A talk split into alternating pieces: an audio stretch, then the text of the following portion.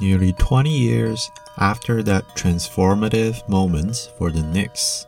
I asked Stern about the frozen envelope conspiracy, foolishly thinking he might laugh it off. Instead, after a brief pause, he responded as you would expect an Ivy League educated attorney in charge of the most powerful basketball league in the world. You do realize you're asking me if I committed a felony,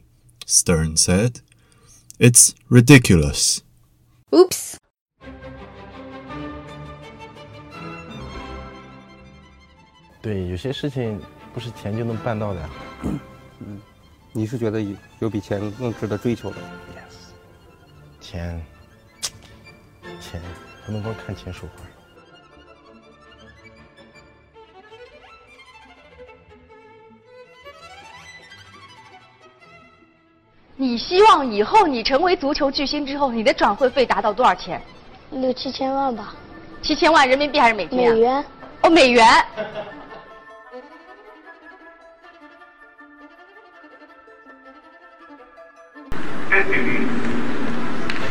比赛开始，刘翔的起跑非常的顺，他目前排在第一位。旁边的是特拉梅尔、奥里加尔斯，刘翔处于领先的位置。刘翔，刘翔赢了，刘翔赢了。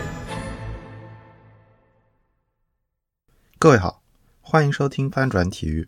本节目的口号是“拆掉体育的高墙，做体育的主人”。这一期是因为前 NBA 总裁大卫·斯特恩过世而录制的特辑。大卫·斯特恩先生不仅可能是体育有史以来最成功的总裁，也是所有中国 NBA 球迷都认识的总裁，更是从小我眼中 NBA 的化身。斯特恩之于我还有一层特殊的意义在于，受了他的影响，我选择本科毕业后直接去读了法学院，也希望有朝一日能走入体育联盟。所以前几天看到斯特恩过世的新闻，真的有时代终结的感觉，非常不真实。这一期也是我临时决定录制的特辑，因为斯特恩并不算流星，他的职业生涯非常闪亮，并且为无数后人铺了路。但是这一期我依然会尝试挖掘一些斯特恩并不为人知的一面，让大家了解更真实的大卫·斯特恩。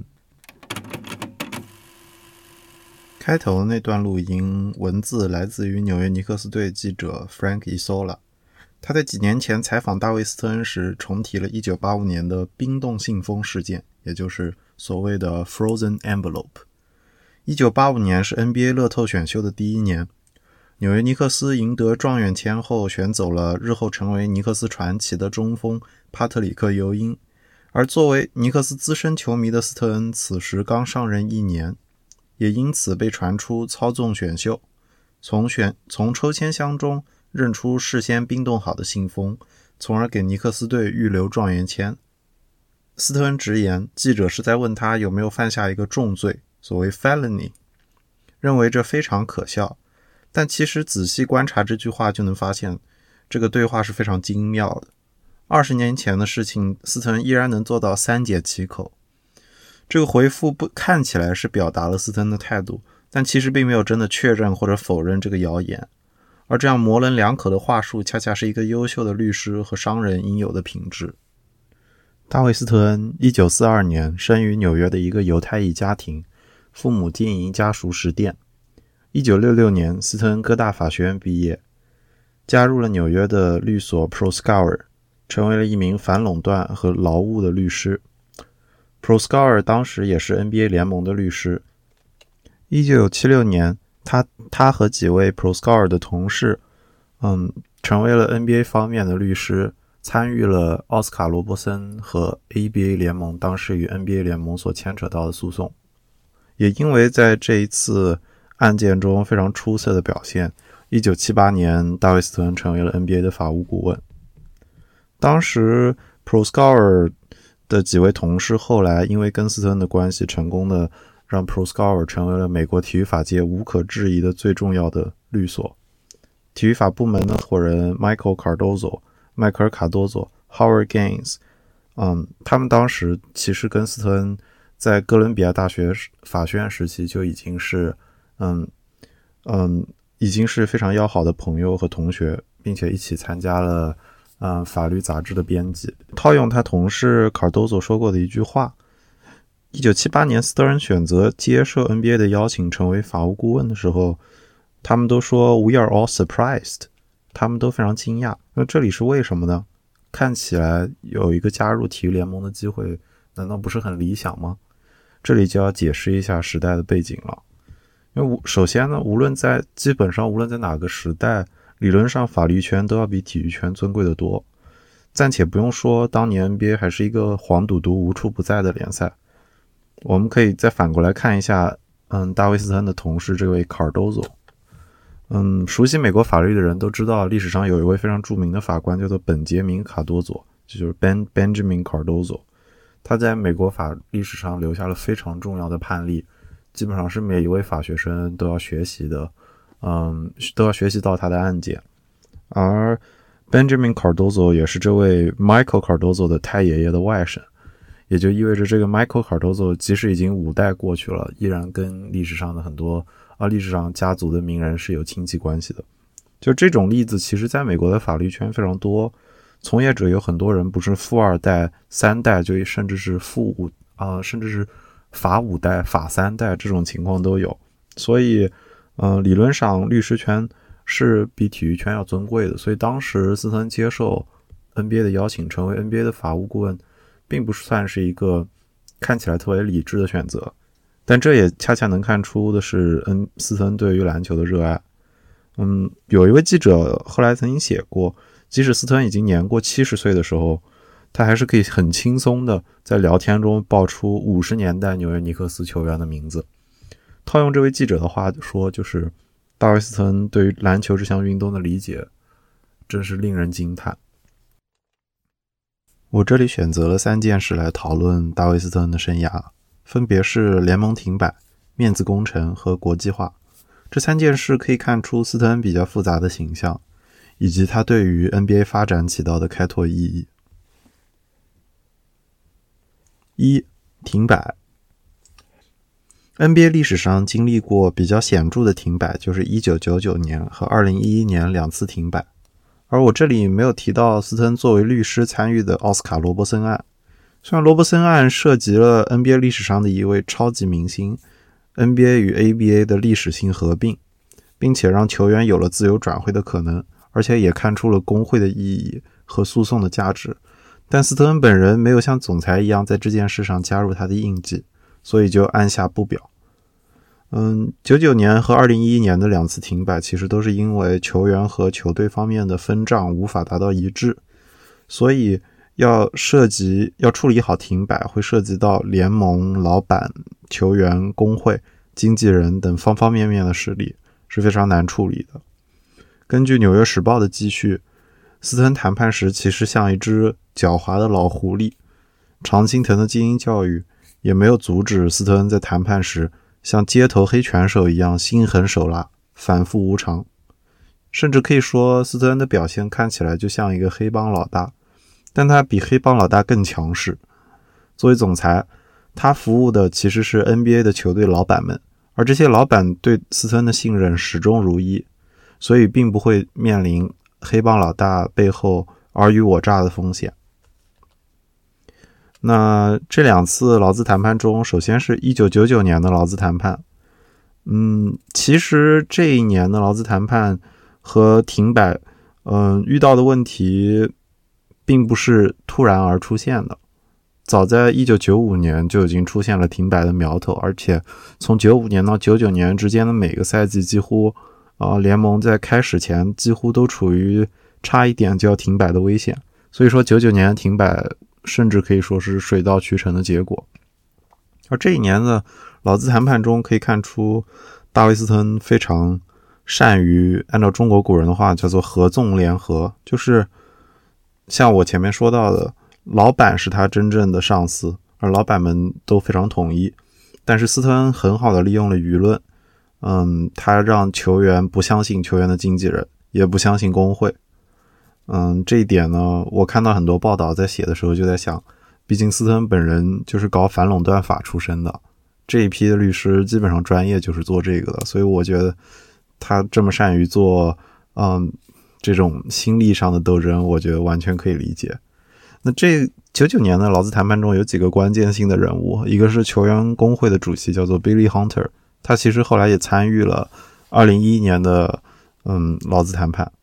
然后值得一提的是，他也是 Berkeley Law，就是加州大学伯克利分校的法学院出来的，在当啊球员工会的主席之前是是也是一个联邦检察官。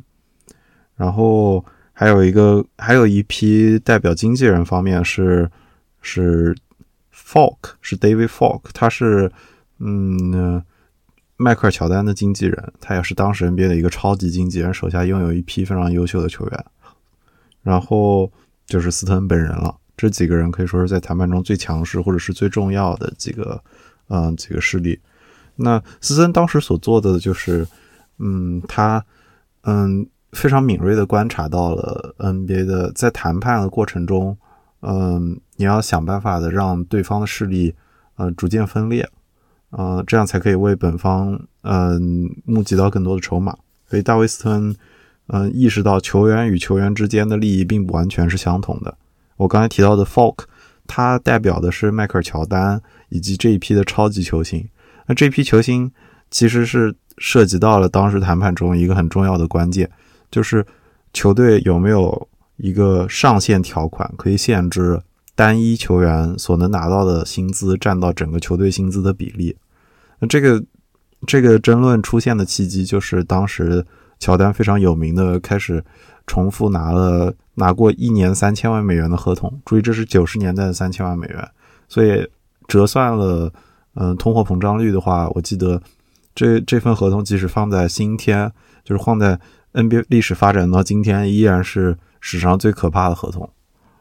用来做对比的话，他当时的二球队的第二当家明星那斯科特皮蓬。他的薪水应该只有乔丹的十分之一，甚至九分之一，这就足以看得出这份合同的可怕。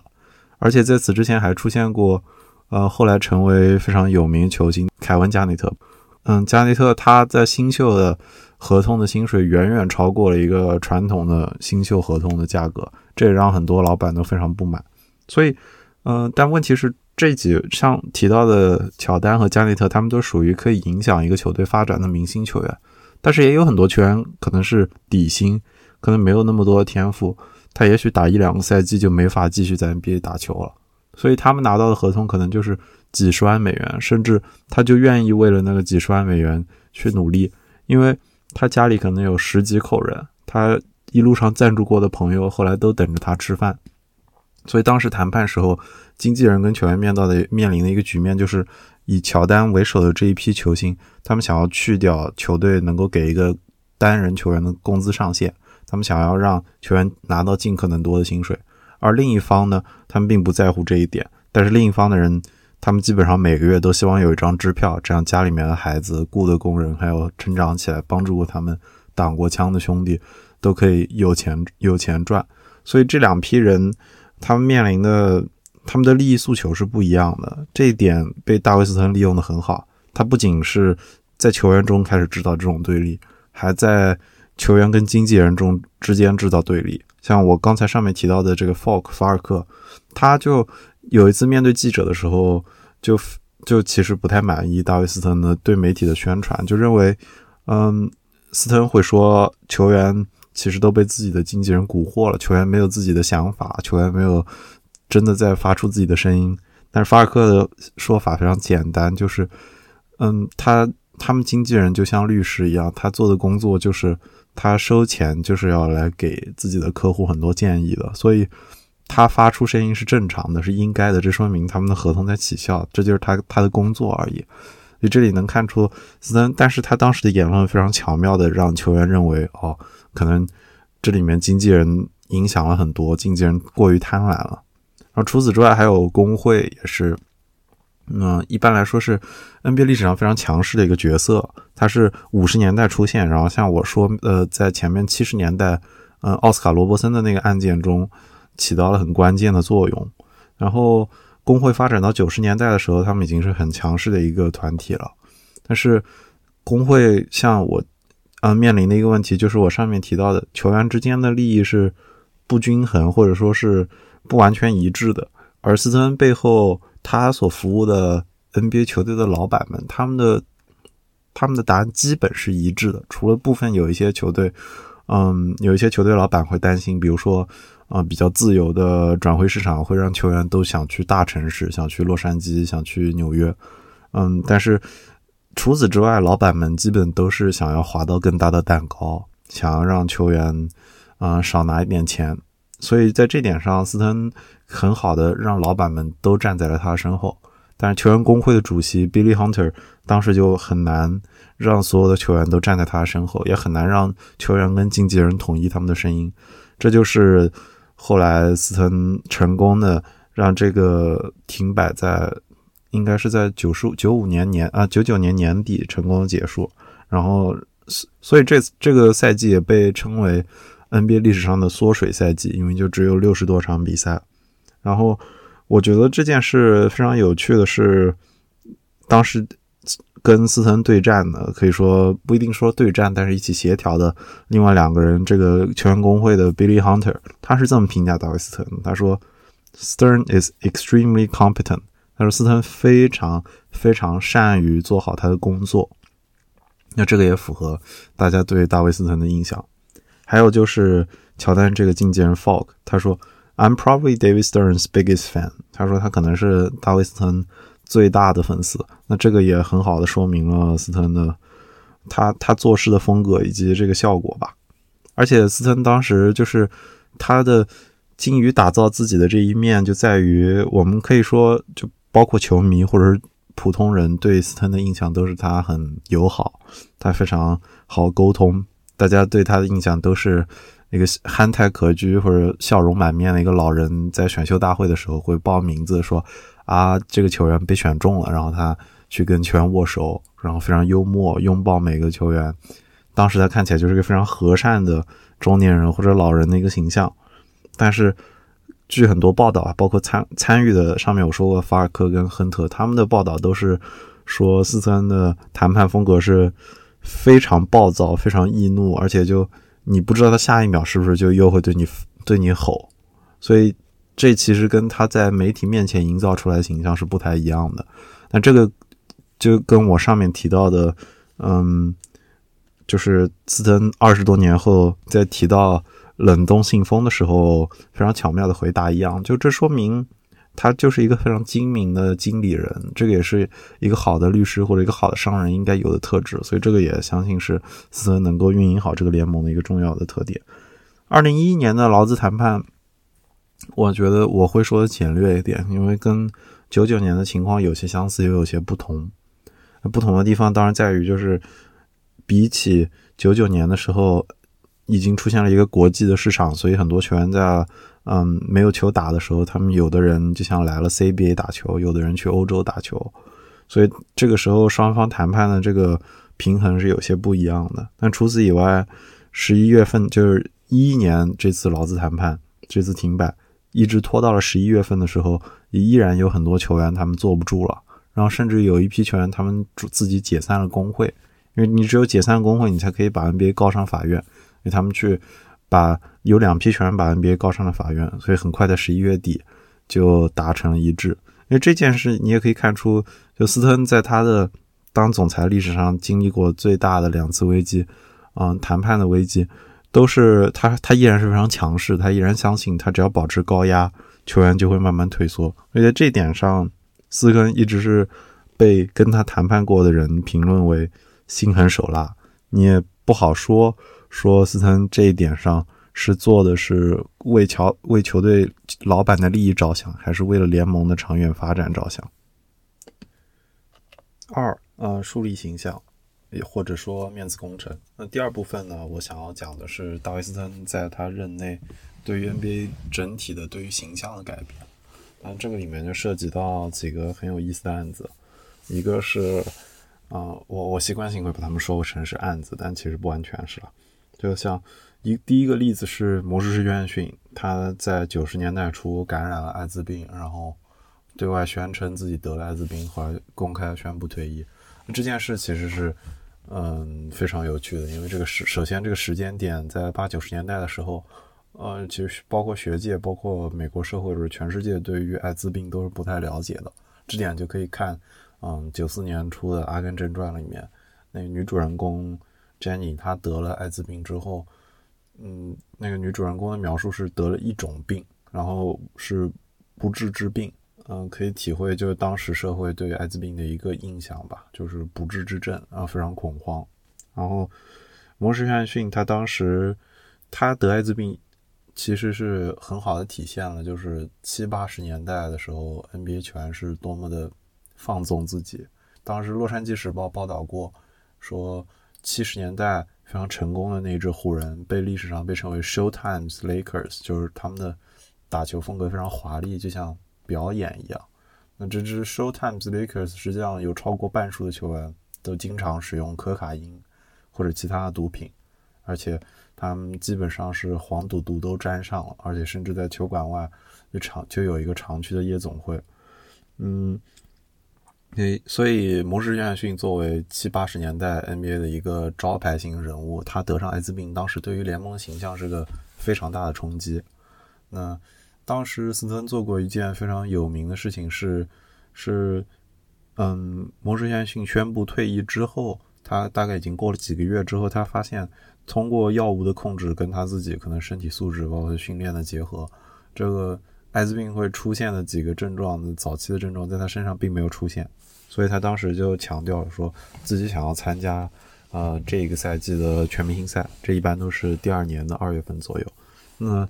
嗯，当时很多球员就非常恐慌，就完全不知道，就因为因为当时这反映了一个美国社会和绝大多数人的态度，就是艾滋病非常可怕，不知道它是怎么传播的，也不知道我能不能通过，呃，比如说我就跟一个人打球就被传染上艾滋病，所以进这个时候全联盟都很恐慌。然后斯特恩所做的是，他请了几个医生。到每个队去亲自跟球员解释说是什么样的情况，啊，是艾滋病不会出现这么严重的传染，然后，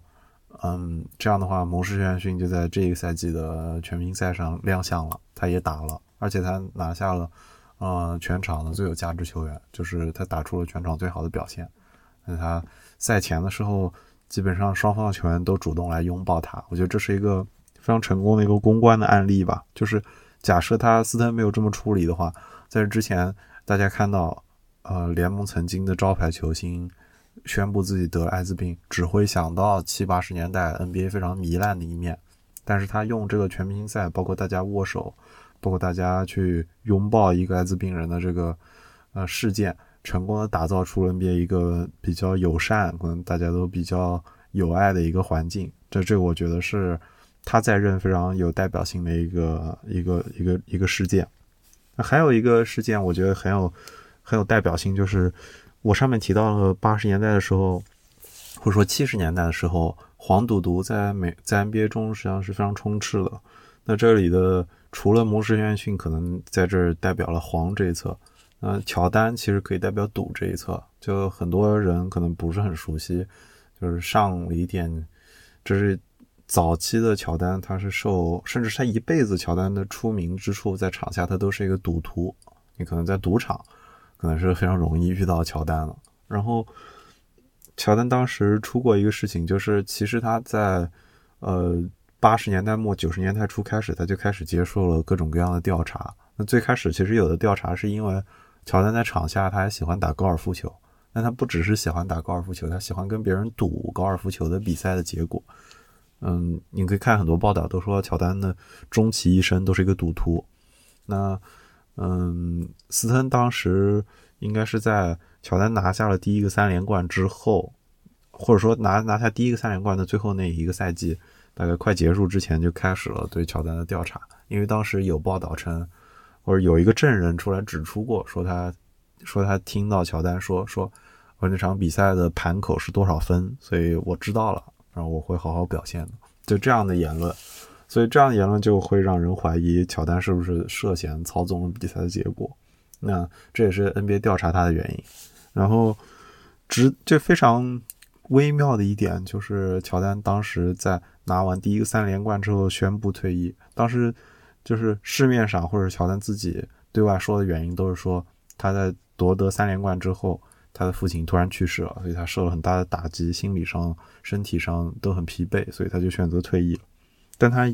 在出席一个记者发布会，在提到自己退役的时候，还说了这么一句话：“他说，Five years down the road, if the urge comes back, if the Bulls will have me, if David Stern lets me back in the league, I may come back。”那这句话就是说，五年后，如果我想打球了，如果公牛还要我，如果大卫斯特允许我在这个联盟打球，我就会回来。前两句话都无可厚非，就是这第三句话让很多人。对斯特恩在在任的 NBA 期有了很多的嗯阴谋论吧，就是认为可能所谓乔丹中途退役去打棒球那两年是一个呃斯特恩跟乔丹达成的一个默契，就是你去打球，然后我们就不调查你了。而且因为调查在乔丹宣布退役的第二天就停止了，所以这个说法听起来就非常言之有物。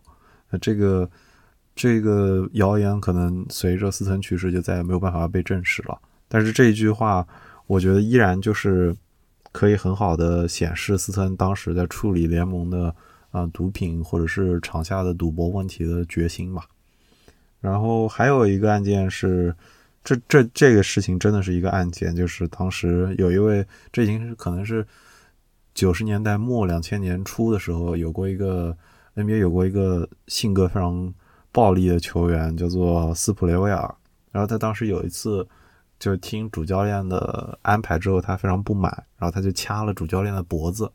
因为这个事情，NBA 应该是当时直接停赛了他一整个赛季。然后当时斯普雷维尔觉得这这个惩罚非常严重，然后他就上诉，而他是打官司上诉的。然后后来是这个。是这个是因为他是个商业联盟，所以他们应该是签了仲裁的条款，所以是一个接受的是仲裁，而不是真的在法法法院里面由法官来做判断。然后这个仲裁员当时也是纽约很有名的一所法学院，叫福特汉姆法学院的一个教授。然后这个教授就认为这个，嗯，禁赛一个赛季非常严重，然后就把它降到了禁赛六十多场。那当时斯特恩还说过一句话，就是说说其实这个。判决就这个一个赛季禁赛，其实是本来可以展示 NBA 对于这个球员的 disappointment，就是说联盟通过这个非常严厉的惩罚来表示我对于你的行为非常的失望。然后，但是他依然尊重了这个裁判员的决定，所以这个也是是个法律人经常会干的事情嘛，就是你是会尊重一个权威，尊重一个判决的。那除了我上面提到的。对于蒙氏约翰逊，对于迈克尔乔丹，还有对于斯普雷维尔这几个案案子，斯登还干过一些非常有名的事情。是，他大概在二十一世纪开始以后，就非常严厉的要求所有的 NBA 球员在场边，就哪怕他在替补席上，他都必须着正装出席，他不能戴金链子，他不能穿一些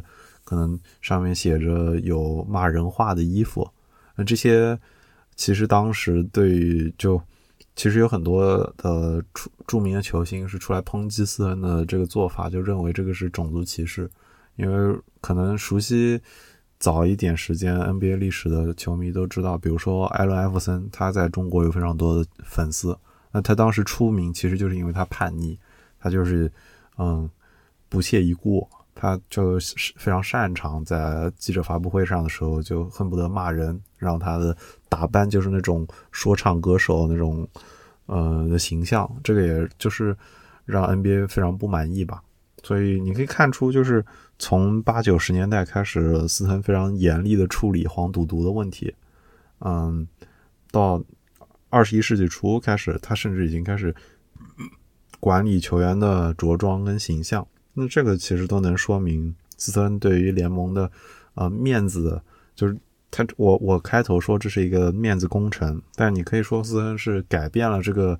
嗯球员的形象，让更多的观众或者更多的普通人看到 NBA 比赛的时候对这个比赛是满意的，让比如说孩子去看的时候，家长是能接受的，大家也是喜欢这项运动的。这项运动的呃范围或者他面对的粉丝就不只是呃对于篮球的爱好者，而是。扩大到了可能一整个家庭，或者是扩大到了更多的年龄段，那这对于 NBA 长远的发展也是非常有意义的。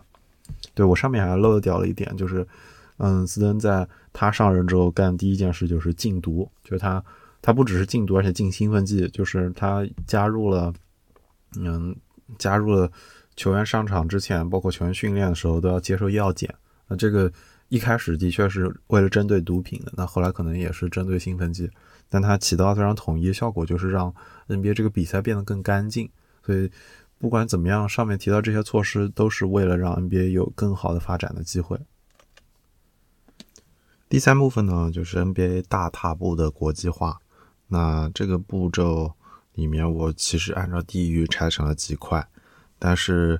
嗯，当然永远绕不开的就是中国这一部分，是中国球迷最熟悉的。这里我想要破一，我想要用一句引用吧，一句一个人描述 Dawson 对于 NBA 国际化的追求，是他说。David will never be happy until he's able to walk down the street in Peking and see on every kid's head an NBA cap。这是帕特·威廉姆斯，他是当时九零年的奥兰多魔术的总经理。他当时说，大卫·斯恩直到他在北京的街上看到每一个小孩头上都戴着一顶关于 NBA 的帽子之外，他是不会满足的。而且他最后还说，And don't think he won't do it。但是他说。你不要认为大卫不会这么做，他一定会这么努力去做的。那这就是，我想这个预言呢，可以说大家就已经很熟悉了。就就现在，你可以说走在不说北京的街上，你就是走在中国一个三线城市的街上，你都很容易看到小朋友带着跟 NBA 相关的服饰。所以这从这一个点上说，可以说大卫斯登对于中国的投资是非常成功的。那。他跟中国的一个渊源就是有一个，嗯，斯特恩进央视的老故事了。就是说，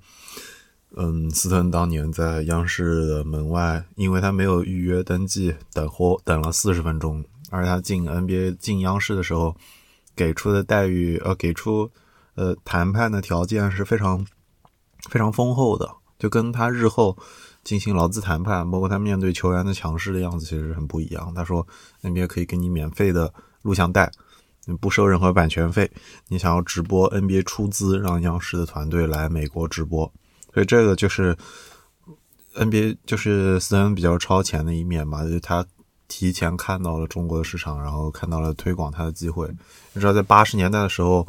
虽然说中国也许还有一些人可能以前接触过篮球，但是对于这些海外的联赛的存在还是非常陌生的，也没有什么朋友在国外，所以这个是斯登当时的一个眼光。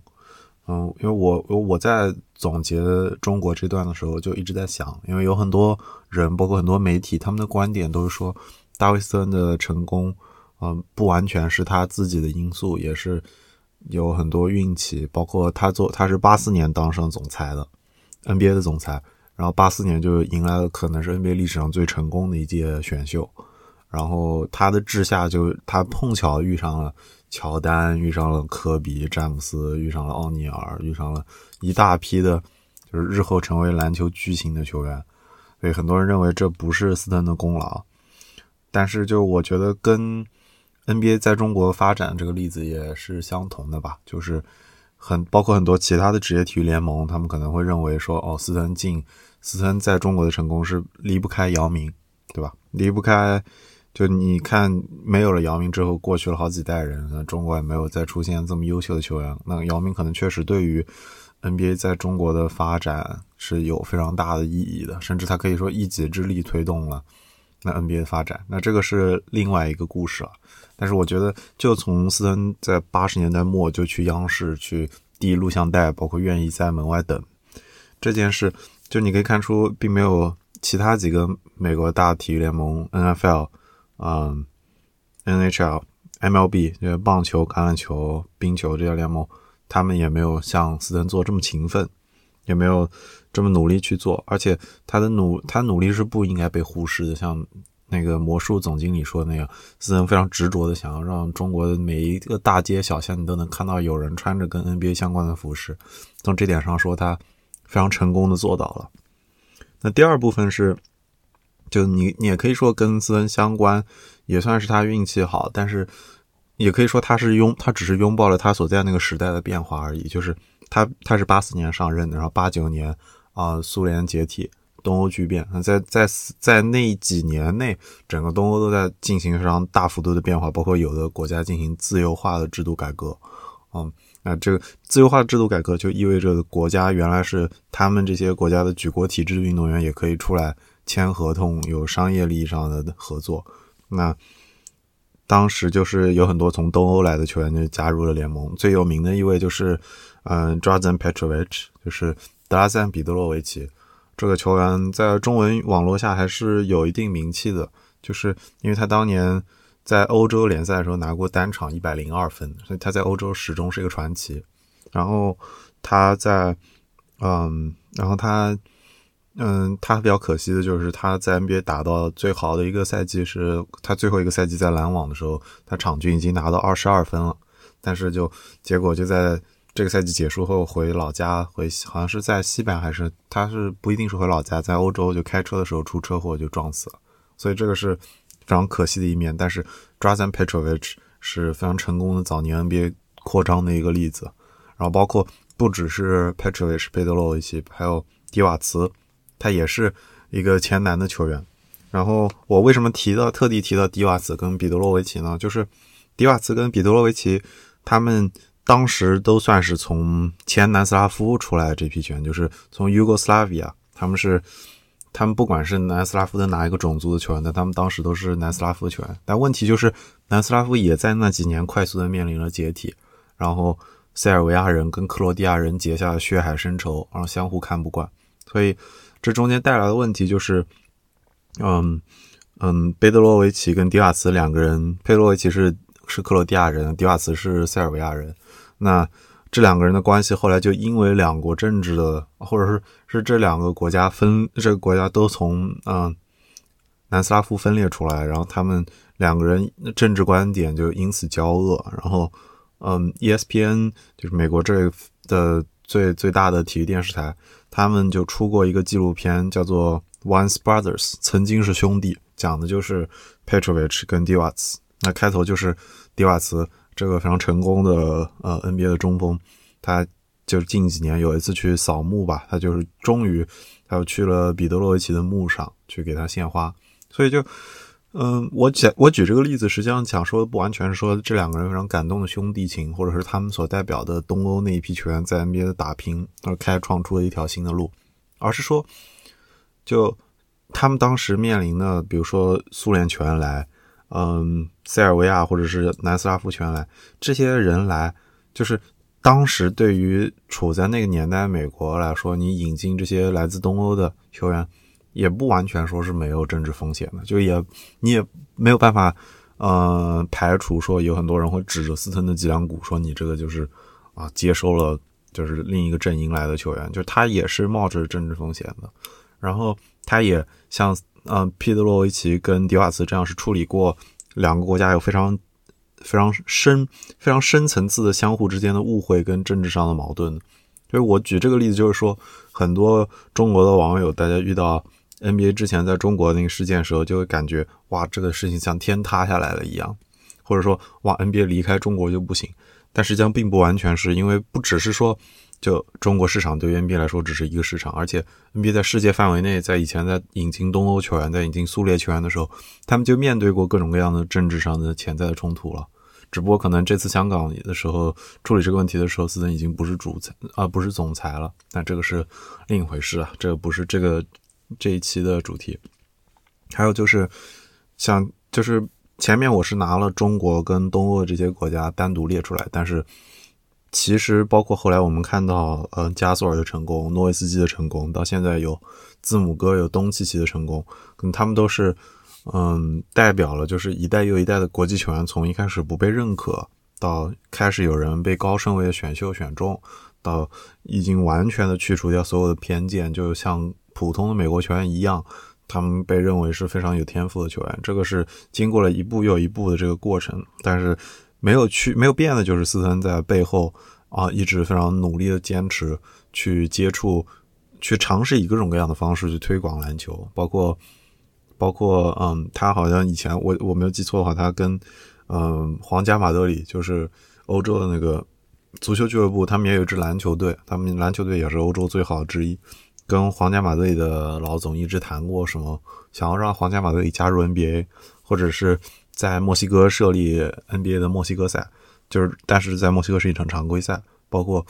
让多伦多或者让渥太华拥有球队，就是让加拿大成为 NBA 的一部分，包括像去年猛龙夺冠的时候，你可以看到加拿大全国欢欣鼓舞，那这个是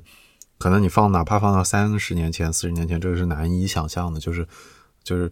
NBA 已经。就是被默认是一个国际化的联盟了，这个转变完全都是在斯芬的之下发生的，所以这一点上，你可以说他真的是做出了非常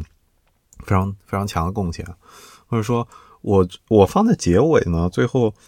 这一部分放在结尾，也是因为，嗯，这次的标题我说他是心狠手辣，又彬彬有礼，又高瞻远瞩，其实是。有我的有我的用意的，就是心狠手辣。当然是说，他作为总裁，他可能非常直面挑战球员的利益这一面，可能不留情面。然后彬彬有礼，实际上对应的是，我觉得他改变 NBA 的面子，就是改变 NBA 的形象，就是让球员成为彬彬有礼，成为家长眼中孩子可以模仿的对象，甚至逐渐让一代球员成长起来，不仅成为了可以模仿对象，而他们成为了啊，就社会上受人敬仰的。啊，非常受尊重的一个群体，这个转变也是，嗯，在这个过程中完成。然后高瞻远瞩讲的，不仅是大卫斯特恩他在 NBA 发展方方面面的，呃，他的对未来的构想，而且是他是让 NBA 走出去的国际化。所以其实我在这儿也非常，嗯，我觉得比较好玩吧。我把它也说成是说，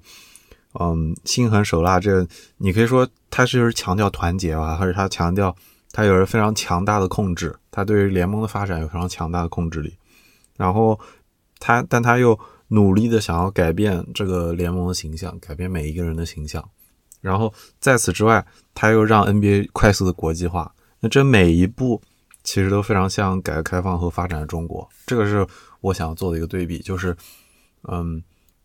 一方面是。有有它的本身的原因，是因为商业联盟或者是作为一个公司，它最有效率的运作方式，的确也就是啊有一个非常强大的啊非常团结的一个声音集体往前走，而不是一票一票的去走。所以 NBA 的啊发展的方式可以和中国改革开放后的中国做这个对比，但他们的方向是一致的，就是都是在一个非常高的层面上做出了非常正确的抉择，然后又。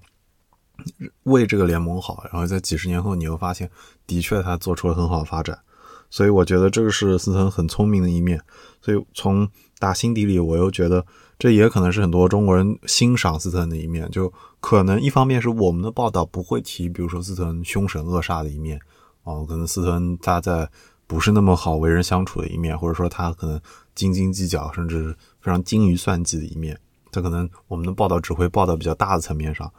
但是我觉得这个也也许隐隐之中是有一个精神上的相通，让 NBA 之前在呃面临就是就中国球迷在面临呃斯滕去世的这个消息的时候，就是可能反应格外的大，可能就是因为中国球迷非常能理解他，或者非常能嗯对于 NBA 的这个发展感同身受吧。对，那么这期的结尾呢，嗯我想要说就是。我其实这期犹豫了很久，有没有把我的标题改成大卫斯特 NBA 的总设计师？那总设计师这个词，我用它就是因为在中国的语境下，我们常常用它去说，呃，说邓小平是中国的总设计师。但我觉得，呃，我想要用它，就是因为很明显的，就是你可以看到斯特的影响力在 NBA 发展快速发展这三十多年中是是是无处不在，而且他的几乎每一个发展的契机都有他。打下的非常深刻的烙印，所以你可以说他参与了 NBA 发展的方方面面。但是我觉得我用他这个词的时候，又又是以一个比喻跟一个象征的说法来用的，就是总设计师。我觉得就是一个普通的设计师，他就是要在设计一个产品的时候，他就要在面对一个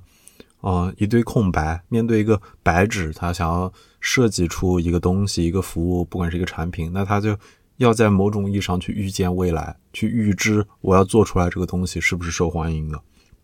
那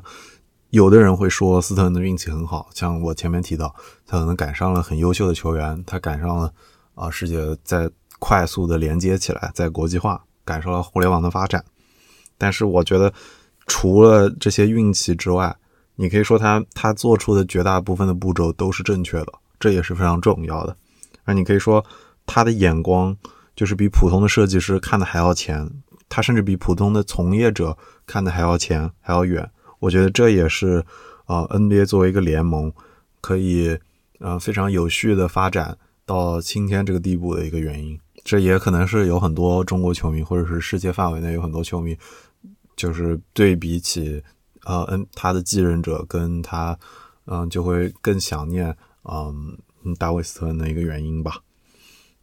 这一期的呃关于斯特恩的特辑可能就录制到这里。嗯，也许我觉得可能还是嗯还处于斯特恩去世的这个震惊之中吧，因为我觉得他对我来说真的是一个有启蒙式意义的一个。一个一个一个角色吧，就是你想在对普通的人来说，小的时候你是不会理解体育产业是怎么发展，或者是一个一个一个体育总裁他的任务是什么，他怎么控制好一个一个一个商业联盟的发展，他怎么设计好规则。但是我觉得斯芬就是给了所有人一个非常好的榜样嘛，所以这一期我非常的感动。啊，这期就录到这里，然后还是想要提醒一下大家，就是。呃，我的节目已经有了一个微信群，然后这个群里呢，我觉得最近的聊天还挺有意思的，就是你可以看到我们有聊到，不管你是啊数据分析的问题，还是健身饮食的问题，还是包括体育产业的整个比较宏大问题，那都有人对这些问题感兴趣，所以我还挺享受现在有一个群的。那有感兴趣的朋友也可以进群来跟我吐槽，那也可以。嗯，找到一些这方面的从业的人，或者是能给你建议的人，对，那，这期就录到这里，谢谢大家。